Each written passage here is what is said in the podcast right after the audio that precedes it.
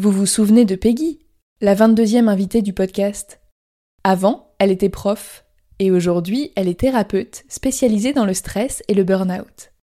Si je vous parle d'elle aujourd'hui, c'est parce qu'elle a déjà accompagné plusieurs auditrices d'avant j'étais prof dans leur reconversion. Et pour aller plus loin, elle a créé le programme Étincelle ta vie pour vous aider à changer de voie et de vie. Il s'agit d'un accompagnement d'un an qui va vous permettre de trouver votre nouvelle voie professionnelle grâce au bilan de potentiel. Mais ce n'est pas tout. Comme une reconversion demande beaucoup d'énergie et de motivation, Peggy vous aidera aussi à retrouver votre vitalité corporelle et émotionnelle pour oser faire le grand saut grâce à l'hypnose, la neuronutrition, la micronutrition et la cohérence cardiaque. C'est ce qu'elle appelle l'accompagnement tête, cœur, corps. Et si vous êtes en souffrance au travail, vous n'êtes pas sans savoir que tout est lié. Je vous donne rendez-vous sur peggygiro.fr pour en savoir plus je remercie Peggy d'avoir accepté de sponsoriser le podcast et je vous souhaite une bonne écoute.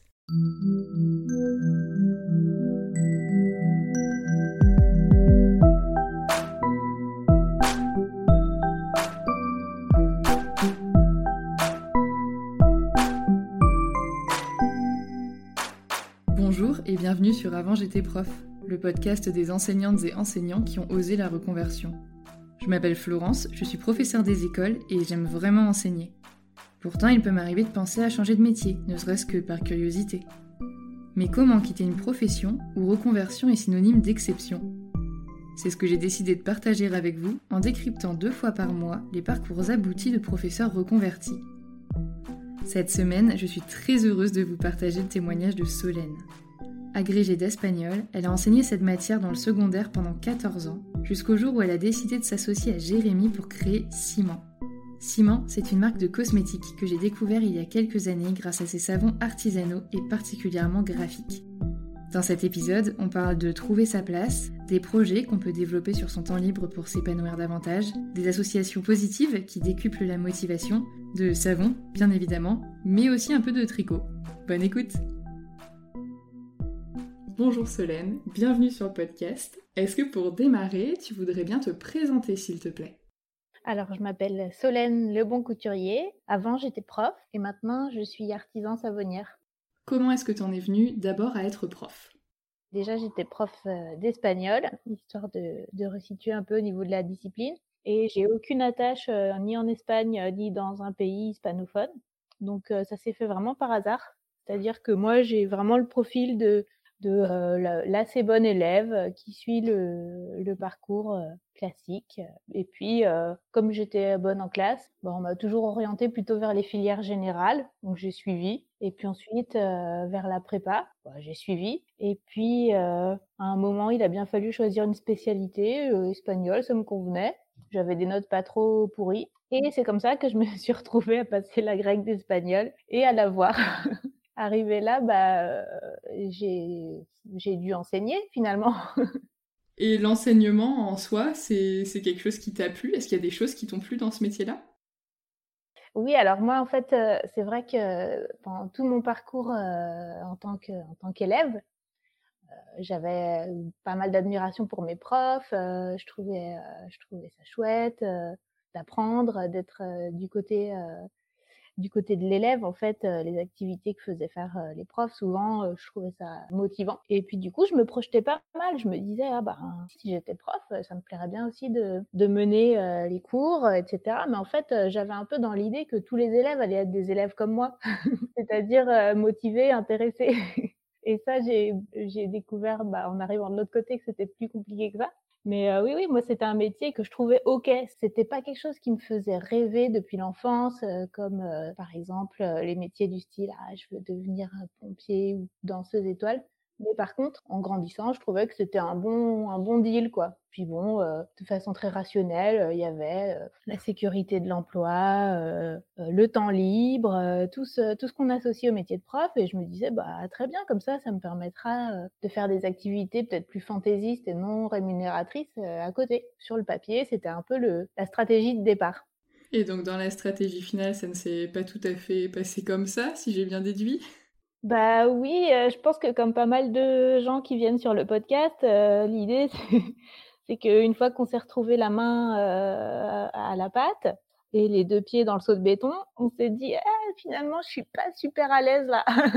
Donc euh, ouais, arriver de l'autre côté, moi ce que j'ai toujours trouvé difficile, c'était de se dire j'ai passé tellement de temps à, étudier pour avoir ce diplôme, pour avoir ce concours, toutes ces soirées auxquelles je suis pas allée parce que j'étais en train de faire euh, une version, euh, une disserte ou je sais quoi. On peut pas comme ça tout de suite se dire dès la première heure de cours ah en fait j'aime pas. c'est aussi souvent perçu comme un privilège d'avoir surtout l'agrégation quoi qui est assez assez difficile et tout et il y a peu d'élus. Donc une fois que tu l'as tu peux pas jeter ça à la poubelle. C'est pas possible. Ça t'a apporté quoi justement l'agrégation? D'un point de vue de la formation, c'est très exigeant, donc euh, ça m'a appris euh, pas mal de choses. L'élément principal, c'est la sensation qu'on pouvait prendre du plaisir à faire des euh, travaux qui, au départ, étaient plutôt rébarbatifs.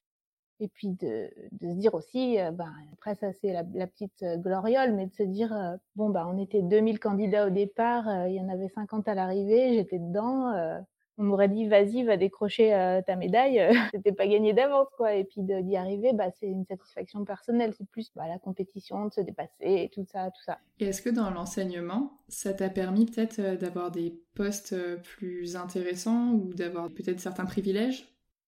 Oui, oui, après, techniquement, effectivement, plus d'un point de vue concret, quand on a la grecque, on a des points pour enseigner dans des lycées. On enseigne moins d'heures, on gagne plus d'argent ça apporte du temps euh, pour pouvoir faire d'autres trucs à côté. Euh.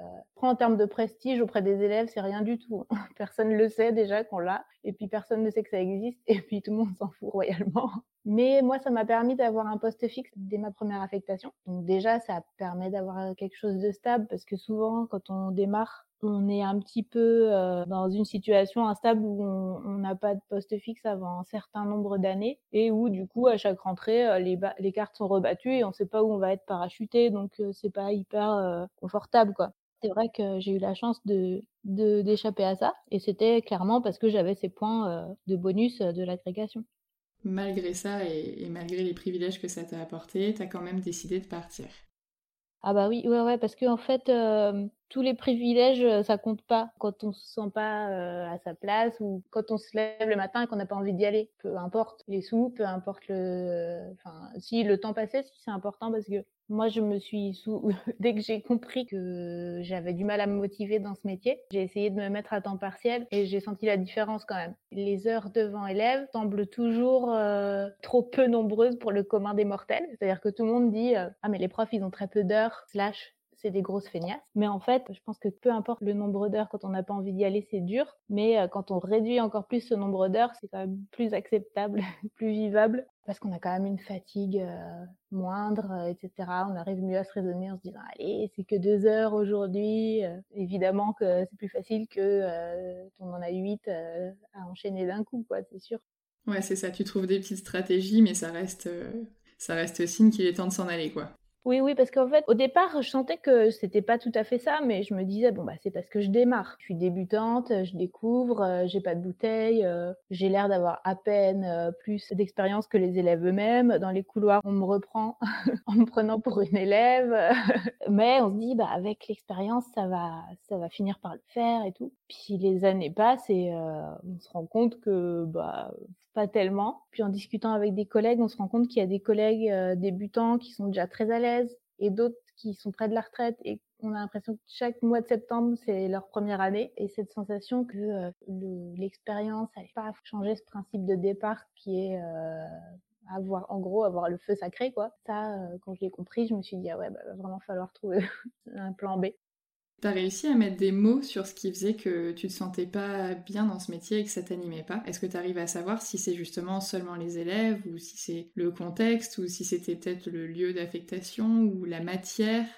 Ouais, alors euh, un petit mélange de tout ça, mais avec quand même des dominantes. Ma matière, ça allait.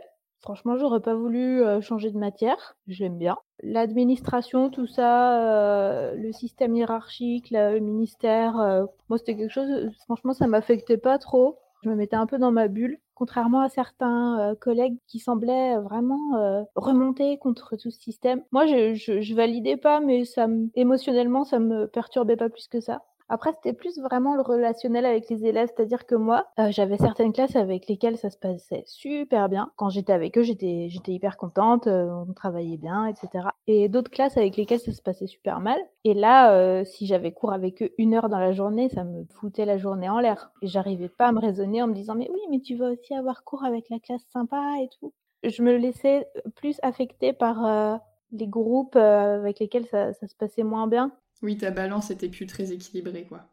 Oui, j'ai des collègues, euh, eux, on sentait très bien que euh, il suffisait que euh, dans la journée, un élève fasse telle remarque positive pour que ben, ça leur donne plein de motivation et tout, et qu'ils se disent en rentrant chez eux, ben, rien que pour cette remarque de cet élève, ça vaut le coup et tout. Moi, j'étais là, je rentrais juste je suis trop contente d'avoir fini cette journée. Celle-ci n'est plus à faire. Allez. Et tous les matins, j'étais, euh, j'étais un peu, j'y allais un peu avec un boulet à chaque pied en me disant, ah, j'ai pas envie, j'ai pas envie de les voir. Euh.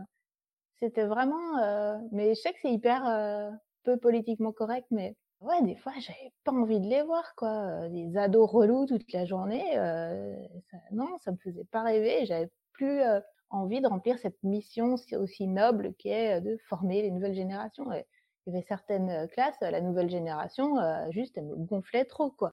Un autre truc qui m'a beaucoup fait douter de mon si j'étais à ma place dans le métier de prof, c'est les inspections. Enfin moi, j'ai eu l'impression de me faire manger toute crue à chaque fois et de ressortir avec le bonnet d'âne, quoi. Donc pourquoi avoir fait tout ça pour à la fin se sentir aussi nul quoi?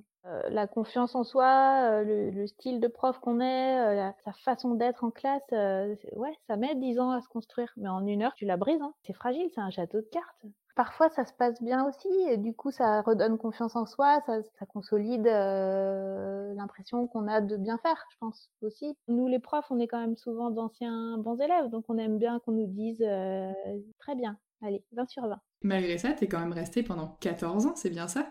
Euh, ouais, ouais, ouais. Bah parce que le confort de l'emploi, les deux pieds dans le béton, tout ça, tout ça, c'est-à-dire que euh, pour les raisons que qu'on a évoquées au début, c'est-à-dire euh, le sacrifice qui est le concours, les années passées à, à s'y préparer, etc.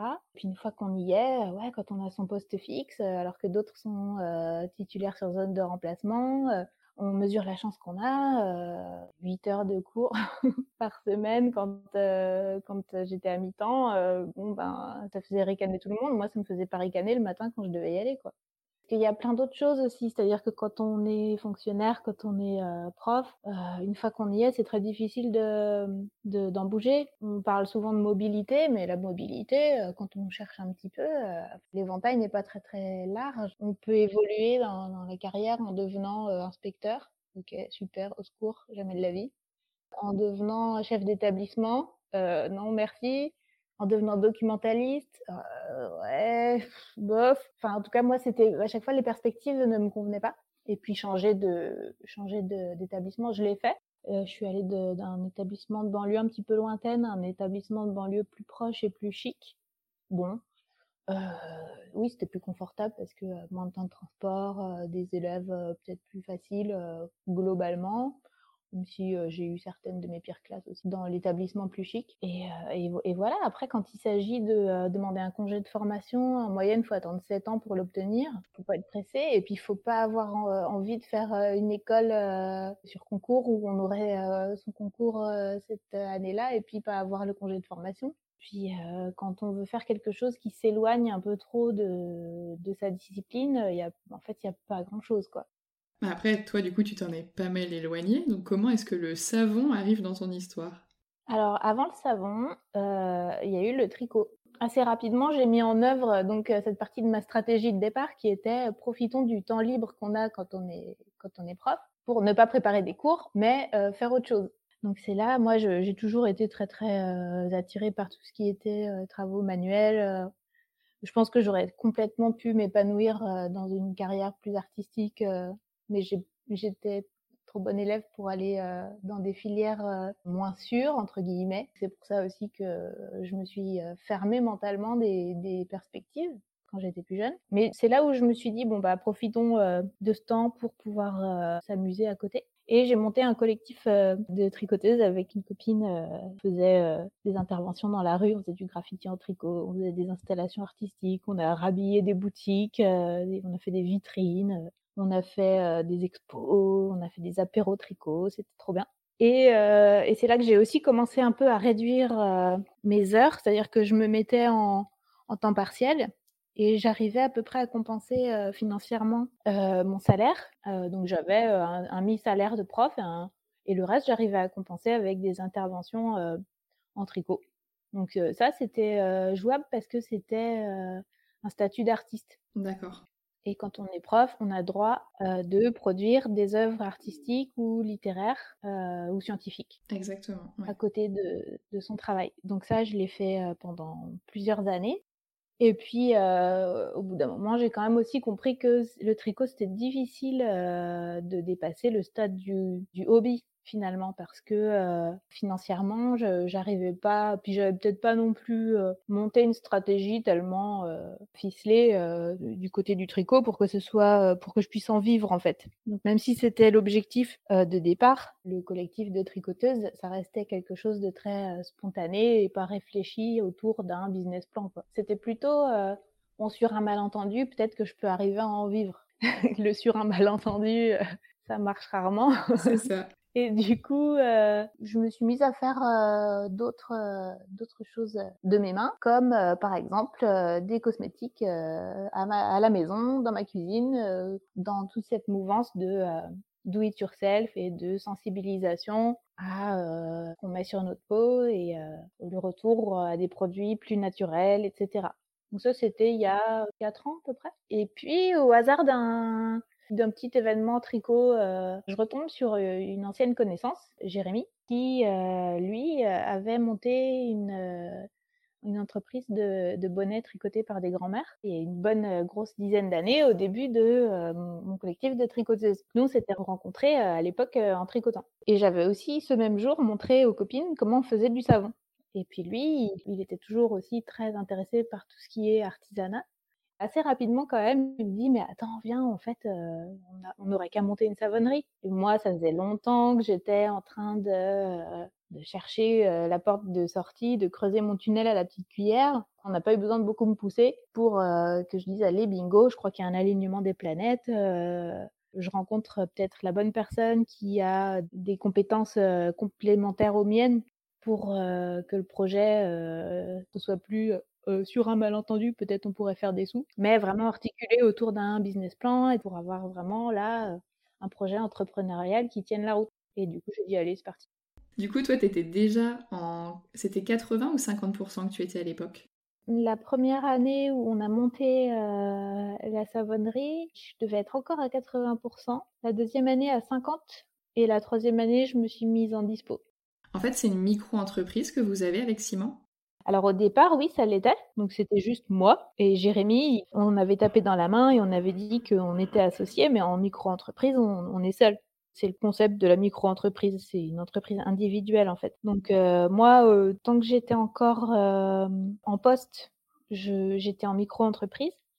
Et ensuite, quand j'ai pris ma dispo, on est passé en SAS. D'accord, donc tu peux la faire évoluer. Vous n'avez pas dû la dissoudre et la refaire sous un autre nom Juridiquement, si. Euh, on a dû la dissoudre et la refaire, mais elle s'appelle, euh, s'appelle pareil, elle s'appelle Ciment SAS. D'accord, ok.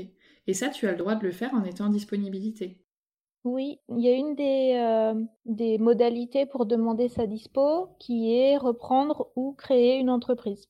Et euh, il y a quand même euh, une marge entre faire des savons chez soi ou sur des ateliers avec des copains et du coup devenir indépendant et avoir une entreprise de savon. Ça se passe comment pour basculer euh, de l'un à l'autre avec Jérémy? Comment, comment vous créez l'entreprise? Comment vous, comment vous achetez ce matériel? Parce que j'imagine que c'est plus que quand tu fais à la maison. Comment ça démarre? Alors en termes de motivation et de volonté, ça, je pense que le terreau était déjà bien mûr chez lui comme chez moi. Donc, euh, on s'est retrouvés euh, autour d'un café pour euh, discuter de comment on voyait les choses, pour jeter sur le papier les premières idées. Ensuite, moi, je me suis très vite formée à la, législation de la cosmétique parce que ça, c'est vraiment un point auquel on ne peut pas couper.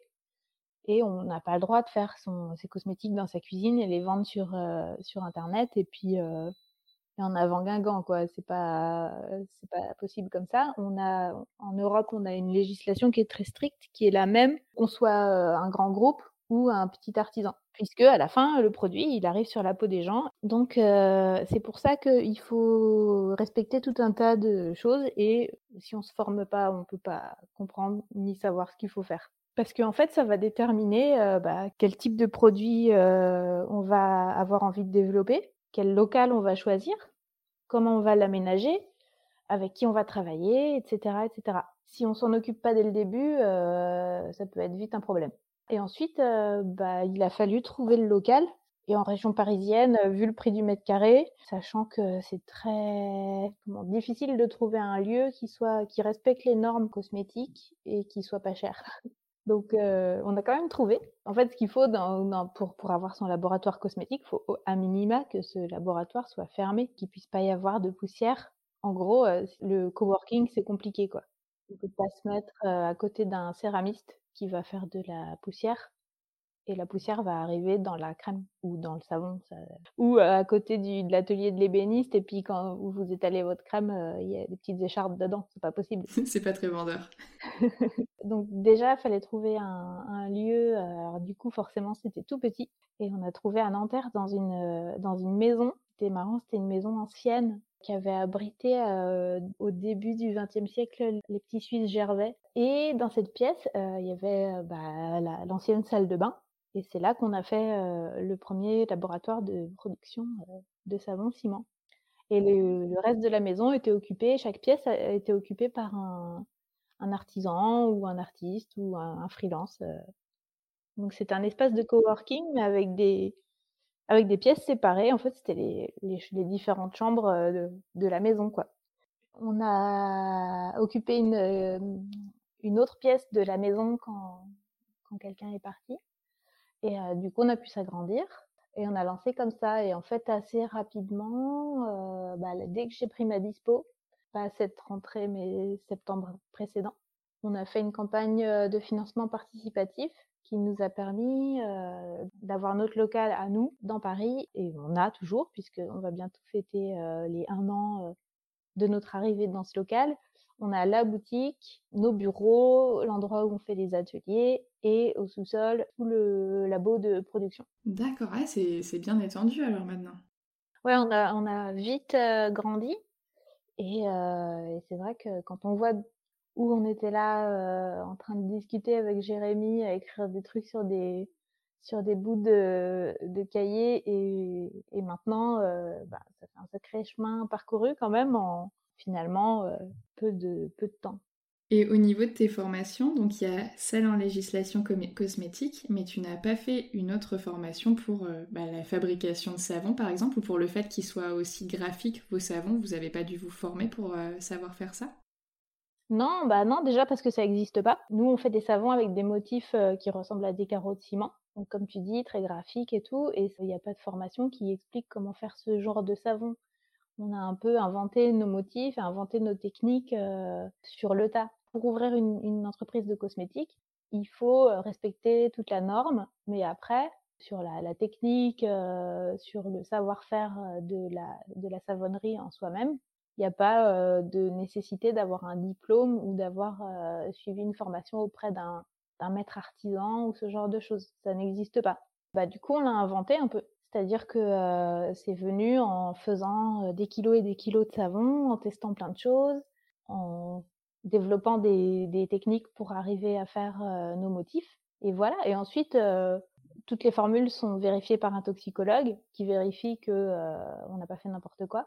Mais pour arriver au, au résultat souhaité, ça c'est faut construire son savoir-faire parce qu'en en fait, il y a peu de savonneries artisanales qui recrutent et qui forment d'autres savonniers. Tout le monde est un peu une micro-savonnerie en fait. En France, il y a plus de 1000 euh, micro-savonneries et euh, c'est souvent des gens qui sont seuls en fait et qui ont transformé leur garage en, en, labo de, de savonnerie, qui n'ont pas le temps ni l'envie forcément de, de former d'autres gens. C'est pas facile de se former en fait. autrement qu'avec YouTube et internet et des groupes de, de savonniers sur Facebook qui donnent plein de tuyaux et voilà. Mais et la, formation justement en législation cosmétique, est-ce que tu te souviens du temps qu'elle t'a pris et du coût qu'elle avait? Euh, Alors la mienne, c'était trois jours. Ça devait tourner autour de 600 euros, quelque chose comme ça. Et je sais qu'il en existe d'autres. Il y en a une qui est, qui est réputée, qui est euh, dans le sud de la France, où là, on, les étudiants restent, euh, je crois, 15 jours. Donc c'est pas des trucs sur une année entière, quoi. C'est pas, on n'a pas un diplôme de chimie à la fin. C'est vraiment très pragmatique, c'est, comment tu fais pour que ton savon, il ressemble à un savon, quoi? Et puis, comment tu fais pour ne pas finir dans un cachot si, tu es contrôlé? Donc il y a cette formation qui est plus poussée, la partie, législation, mais aussi la partie, savonnerie et puis il y a aussi, des aspects plus de d'entrepreneuriat, de, gestion, de comment tu déclares ta TVA, enfin ce genre de choses. C'est plus cher, ça dure 15 jours et c'est surtout qu'il y a une liste d'attente immense parce que, c'est la plus réputée et la plus complète et que euh, il y a de plus en plus de personnes qui veulent devenir euh, savonniers. Et vous, tout ce qui est euh, entreprise, TVA, compte, tout l'administratif et tout ça, vous l'avez appris sur le tas, j'imagine? Ouais, alors moi oui, complètement. moi, je suis quand j'ai démarré Ciment, je savais pas faire un tableau Excel, donc voilà.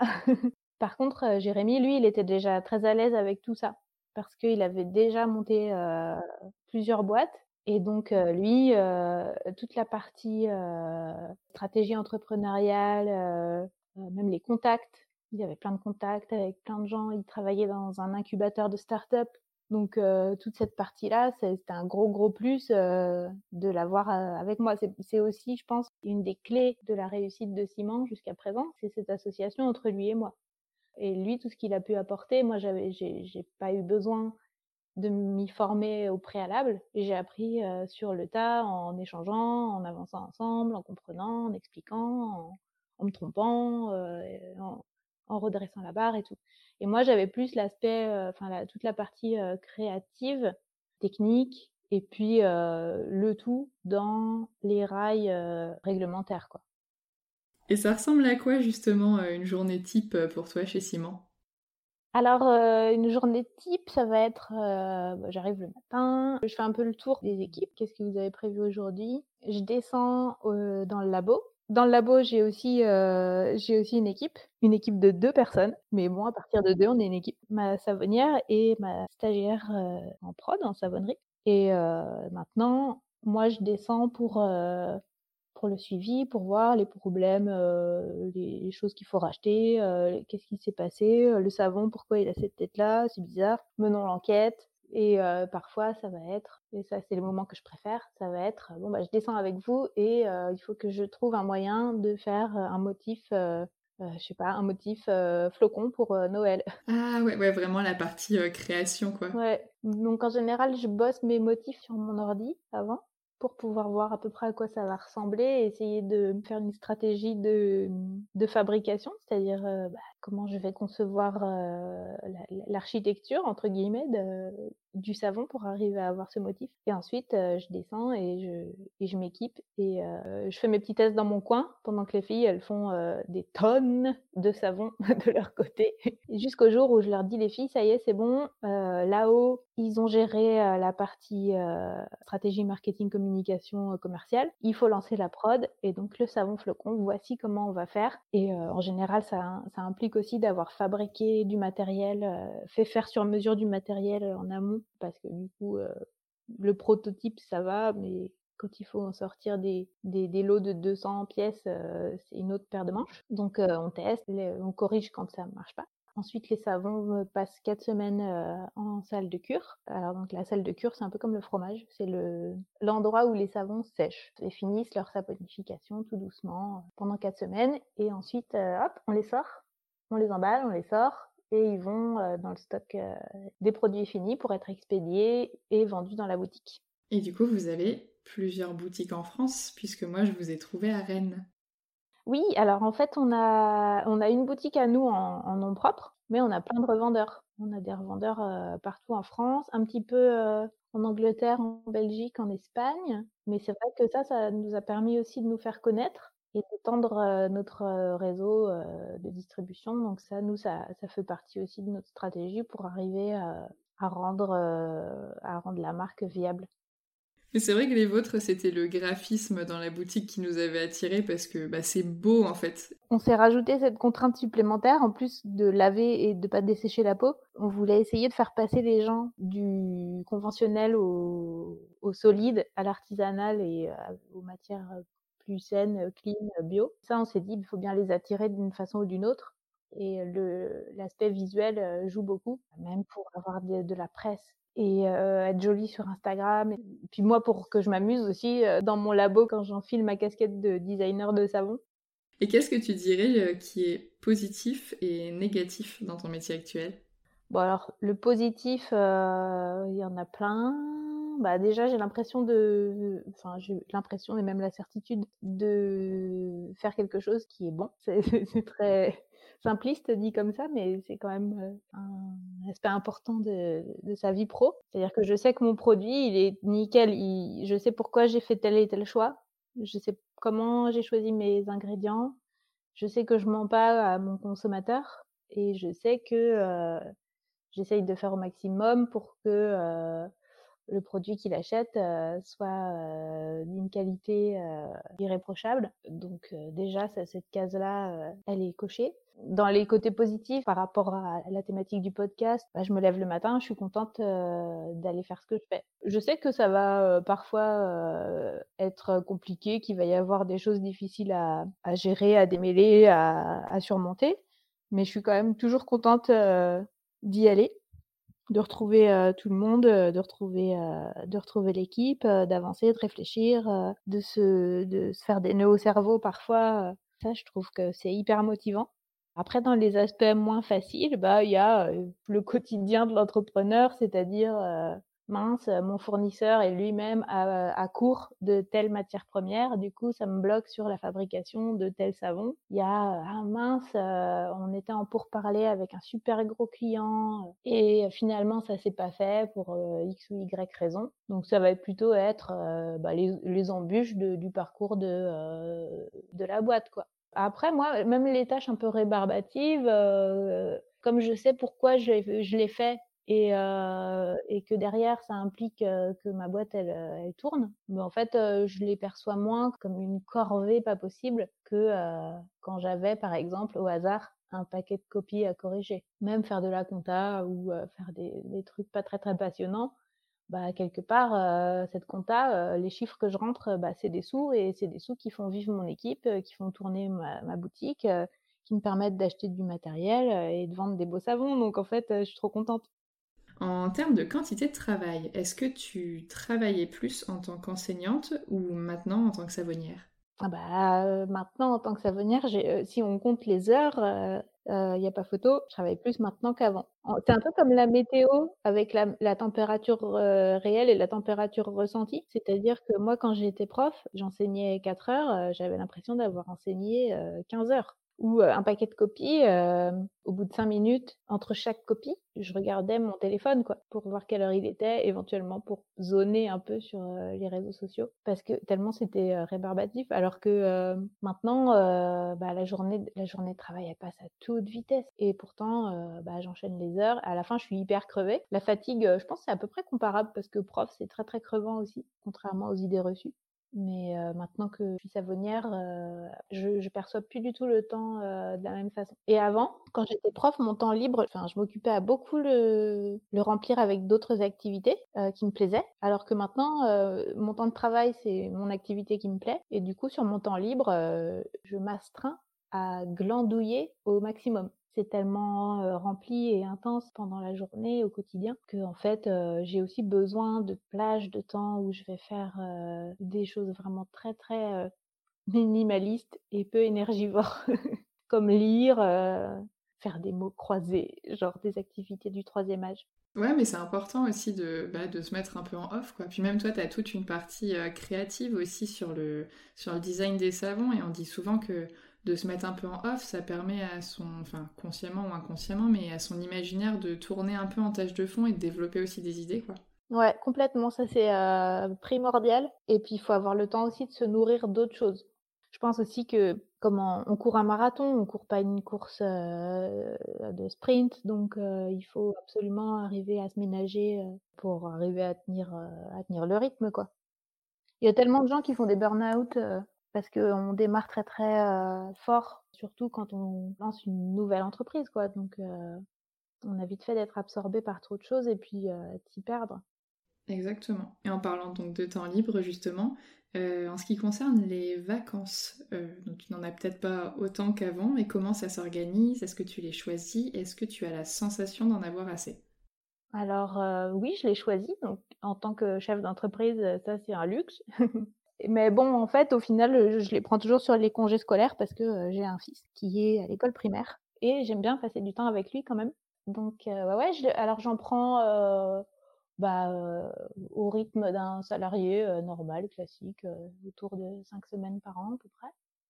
en même temps que mon mari, comme ça, voilà. Mais on prend nos vacances en famille.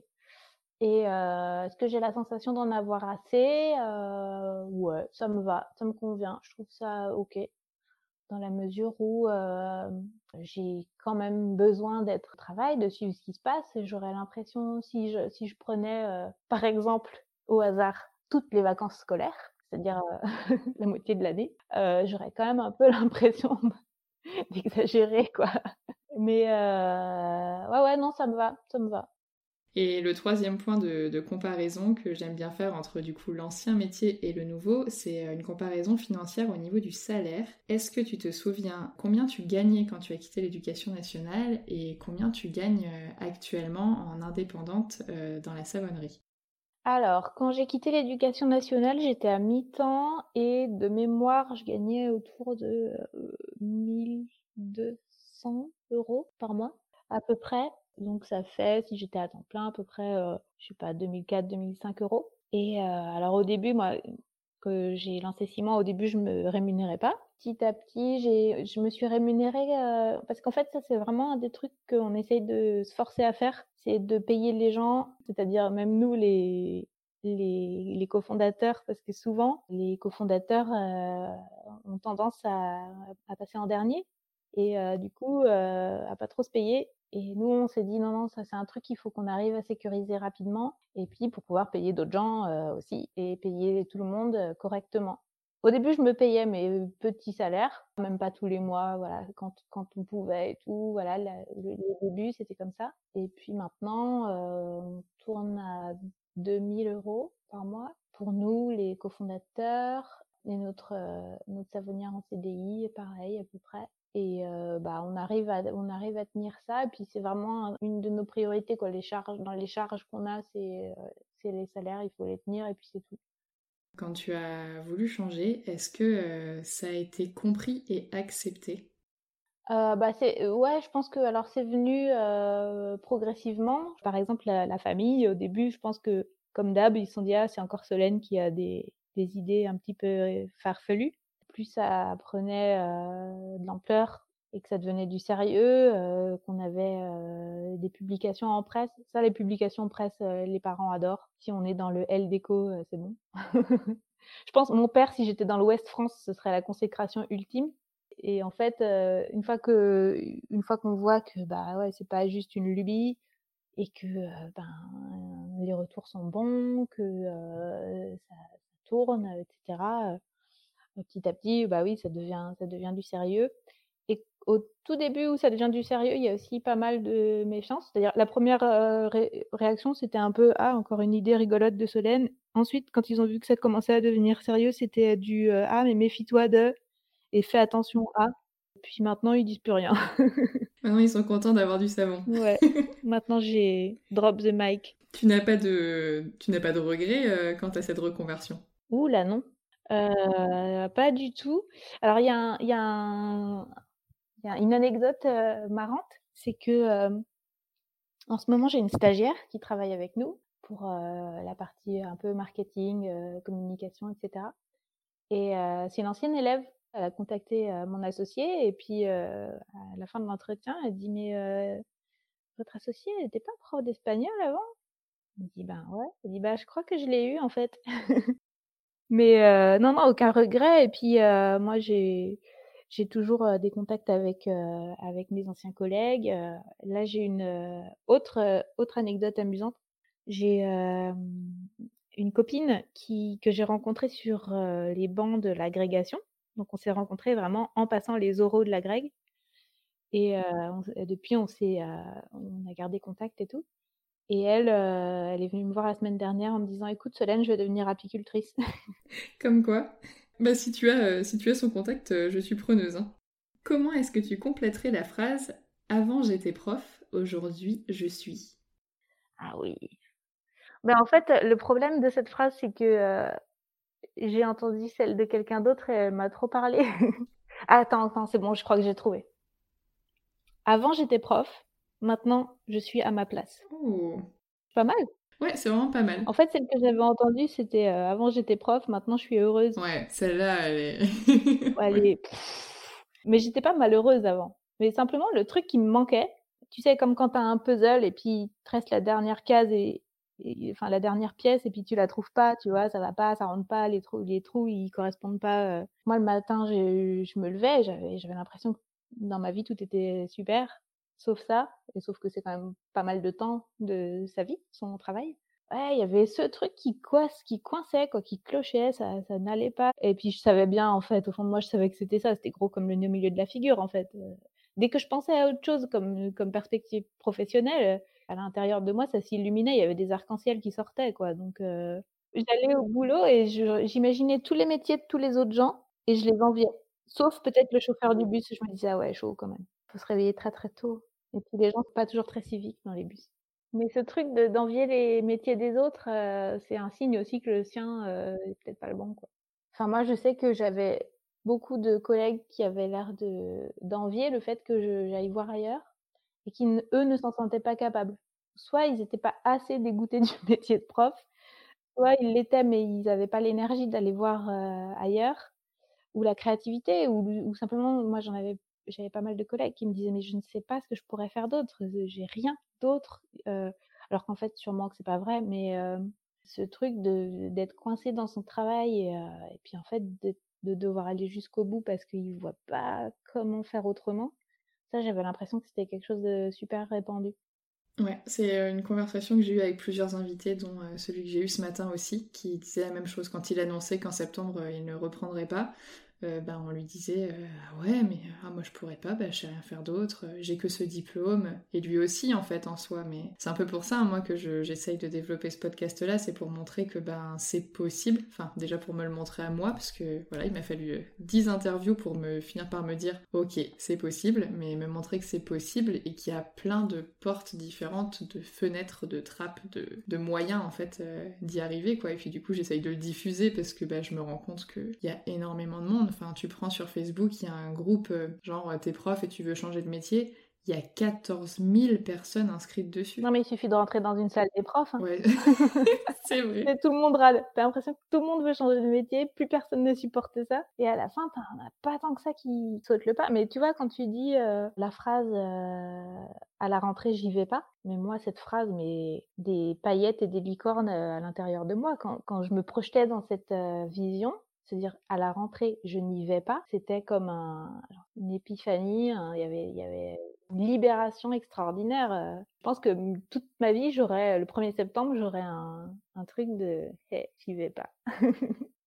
et est-ce que tu aurais justement un conseil à donner à bah, celles et ceux qui hésitent ou un conseil que tu aurais pu donner à la Solène d'il y a quelques années en arrière? Un conseil en forme de mantra Instagram un peu, euh, peu galvaudé, mais c'est pas grave, n'ayons pas peur des mantras galvaudés. Un rêve devient un plan quand tu mets des dates. Voilà, enfin c'est un peu simple euh, et un peu euh, évident comme ça, mais n'empêche que le jour où tu dis ok, tu prends une feuille, tu dis si je fais ça à telle date et ensuite ça et ensuite ça, ça ouvre sur quoi? Et qu'est-ce qui se passe après? Et que tu dis, ben en fait, c'est parti, je me tape dans la main avec moi-même et je le fais. Tu mets en place une stratégie et t'es plus dans juste râler et ressasser et dire ah mince j'aime pas. Et t'es dans la construction et la création de quelque chose qui peut devenir la réalité. Exactement. puis de se, faire confiance sur le fait que bah, si tu te donnes les moyens, tu peux y arriver. Après ça, quand tu es prof, théoriquement, tu sais déjà. Ouais, tu le sais, mais c'est dur des fois de se l'appliquer à soi-même. En fait, il y a aussi un autre truc peut-être, un conseil que je me donnerais, c'est Solène, tu as passé l'agrégation et tu l'as eu. Donc, il n'y a pas que ça dans la vie. Ça veut dire que tu es capable de surmonter des défis. Pas forcément que celui-là. C'est pas parce que tu as eu celui-là qui était un peu considérer le summum que tu jamais à faire mieux. Tu peux faire des trucs aussi bien, mais très différents. C'est vrai que c'est bien d'en prendre conscience et que souvent quand on est dedans, quand on est dans la réflexion, on n'arrive pas à prendre ce recul-là en fait. On a souvent le syndrome de l'imposteur. Hein. Ouais. Ça aussi, c'est un peu un cliché, mais euh, on est quand même dans une profession très très euh, féminisée. Et euh, le syndrome de l'imposteur, c'est souvent un truc de, de femme. Moi, j'ai eu la grecque, j'avais un peu l'impression de oui, mais bon, j'étais l'avant-dernière à l'avoir. bon, c'était sur un malentendu. Oui, ça fait trois ans que tu étudies pour l'avoir, Solène. C'était pas vraiment un malentendu. Et, et, du coup, on a du mal à se dire que si on a réussi une fois, on va réussir deux, peut-être trois, peut-être dix fois. Non, puis on rate aussi. Hein. Bah oui, c'est comme ça qu'on se construit. Hein. D'avoir l'impression d'avoir réussi juste une fois parce qu'on a eu de la chance, ça aide pas beaucoup à se donner confiance pour d'autres projets. Donc peut-être le conseil, c'est de se dire, mais c'était pas un malentendu. Bah, je trouve que c'est un très beau conseil pour euh, clôturer ce podcast. Et je te remercie euh, beaucoup d'avoir pris le temps de partager toute cette expérience parce que bah, je sais que c'était pas simple euh, d'un point de vue organisation de, pouvoir caler ce moment-là. Et je suis vraiment super contente de t'avoir reçu parce que bah, je, tenais vraiment à t'avoir dans le podcast parce que comme je disais, je trouvais ça hyper amusant de faire le lien entre le fait que j'achetais tes savons dans un premier temps et ensuite j'ai découvert que tu étais une ancienne prof pile au moment où j'ai lancé mon podcast. Donc euh, voilà, je suis super contente de t'avoir eu dans le podcast, donc un grand merci. Bah merci à toi et puis moi je suis contente de voir qu'il y a de plus en plus de d'endroits où les anciens profs peuvent s'exprimer et j'espère que ton podcast euh, va cartonner. Merci d'avoir écouté cet épisode d'Avant j'étais prof. S'il vous a plu, n'hésitez pas à vous y abonner afin de ne rater aucun épisode. Pour qu'il gagne en visibilité, vous pouvez également le noter et le commenter sur votre application d'écoute favorite. Et si vous pensez qu'il pourrait être bénéfique à quelqu'un que vous connaissez, n'hésitez pas à le lui partager. Retrouvez l'actualité du podcast sur les réseaux sociaux, principalement Instagram, mais également Facebook, at avant. Et si vous souhaitez échanger avec Solène et voir les plus beaux des savons, vous trouverez le lien de son compte Instagram dans la description. À bientôt!